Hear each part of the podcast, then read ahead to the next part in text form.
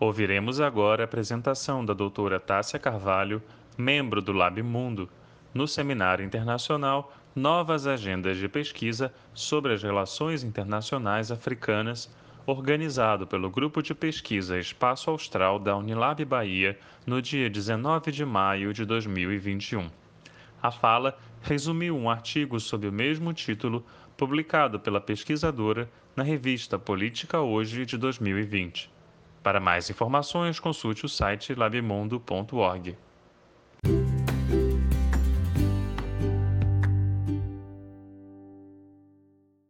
tendo em mente essa proposta ampla de pensar pesquisa né, com países africanos, com a África. O título do meu do meu artigo foi Novas Formas de Pensar a Cooperação com a África, abordagem de coerência de políticas para o desenvolvimento. Eu tentei trazer uma parte da minha tese que eu fiz uma análise da coerência de políticas para o desenvolvimento comparada entre o Brasil e a França no campo da segurança alimentar. Esse era meu tema da tese. E aqui eu tentei fazer um recorte de uma abordagem mais analítica e teórica pensando uma forma de fomentar o debate sobre a coerência de políticas para o desenvolvimento e estimular pesquisas, né? Então, é um tema que aqui no Brasil ele ainda é totalmente desconhecido, mas ele é um tema que já entrou desde 2015 nos Objetivos de Desenvolvimento Sustentável. Então, assim, é um tema que em grande medida tem uma tendência a se globalizar.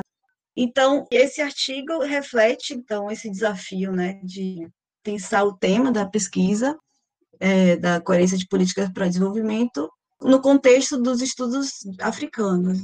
Como eu dividi o meu artigo? Eu fiz uma pequena introdução apresentando o tema, falei sobre o processo de surgimento e constituição da cooperação internacional para o desenvolvimento. É, na terceira parte, eu falei sobre uma crise da eficácia da emergência da cooperação Sul-Sul. Né? Depois, eu passei por uma abordagem sobre a emergência da temática de coerência de políticas para o desenvolvimento e na quinta parte sobre a evolução conceitual e crítica dessa coerência. Por fim, no final, eu trouxe essa discussão sobre o possível papel de uma abordagem do Sul na cooperação entre o Brasil e a África. Mas o que é, então, essa coerência de políticas para o desenvolvimento, né?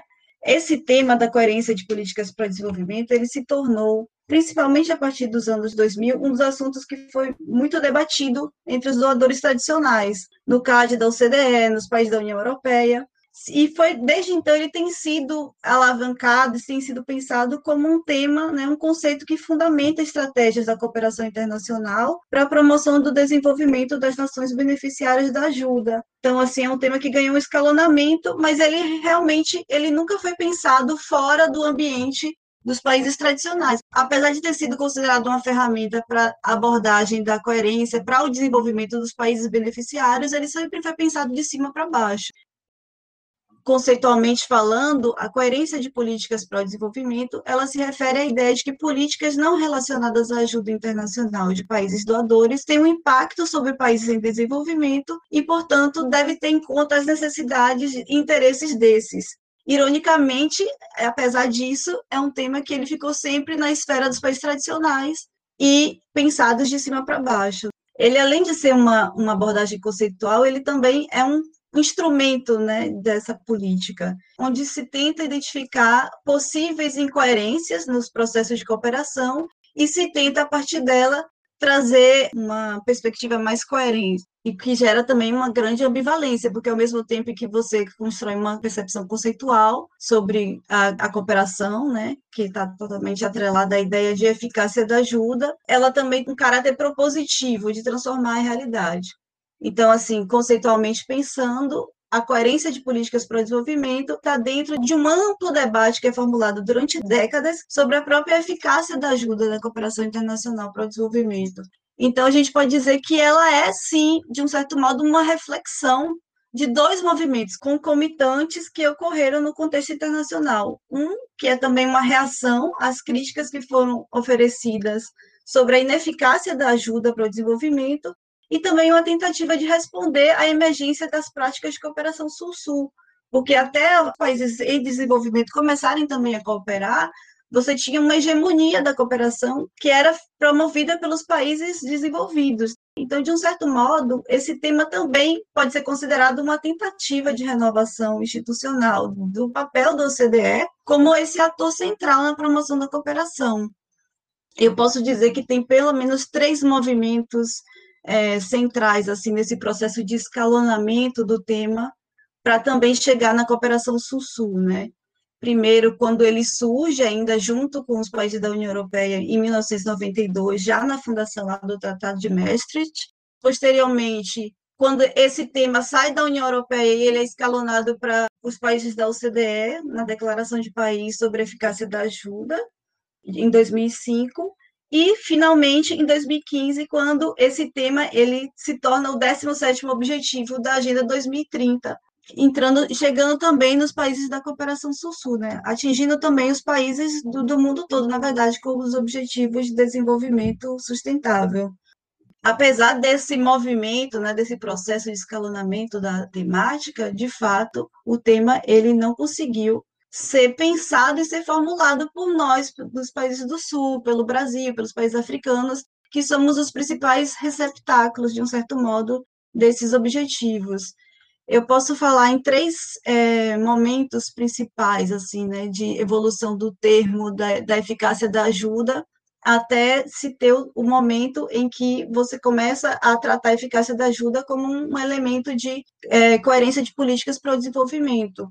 Nos anos 60, a ideia de uma ajuda eficaz era aquela que estava submetida aos interesses bilaterais dos Estados Unidos. Então, a ajuda era eficaz naquele momento se ela atingia valores como segurança, dever moral. É, então, tinha uma estrutura estratégica em torno dessa ajuda com o fim da Segunda Guerra Mundial, se desenvolveu todo esse processo, né?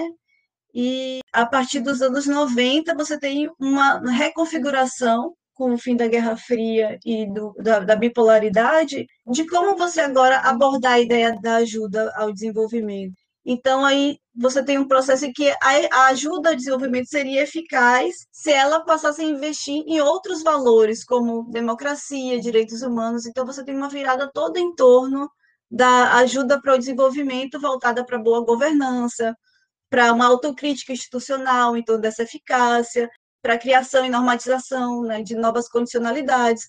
Então, esse momento eu considero como um momento da, que a eficácia da ajuda é multilateral institucionalista, porque ela tenta dar conta assim de um processo de abertura de mercados e abertura de novas abordagens, né, para além da dicotomia bipolar do período da Guerra Fria.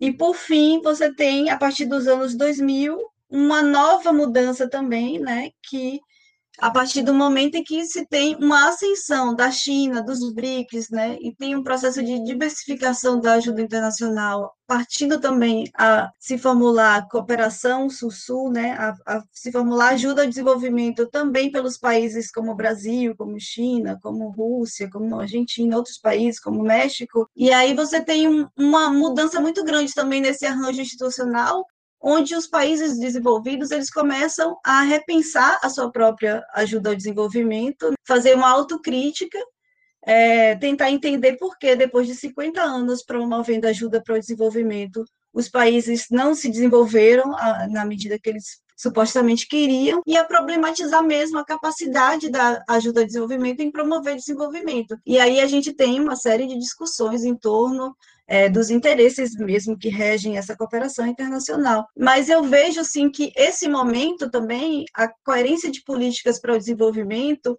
funcionou como um processo de autocrítica, onde começa a se pensar as razões pelas quais a, o desenvolvimento não foi atingido e, ao mesmo tempo, uma tentativa assim, de formular políticas que sejam mais coerentes. Isso significa, por exemplo, que as políticas passem a ser pensadas com os objetivos de desenvolvimento dos países, que não haja, por exemplo, um desencontro entre os interesses é, de uma política para o desenvolvimento e políticas comerciais que se sobrepõem a elas. Então, por exemplo, imagina, você vai promover políticas de cooperação para o desenvolvimento que fortalecem o comércio, por um lado, mas você tem uma série de barreiras alfandegárias que, por outro lado, impedem que um determinado país consiga exportar seus produtos para esse país desenvolvido.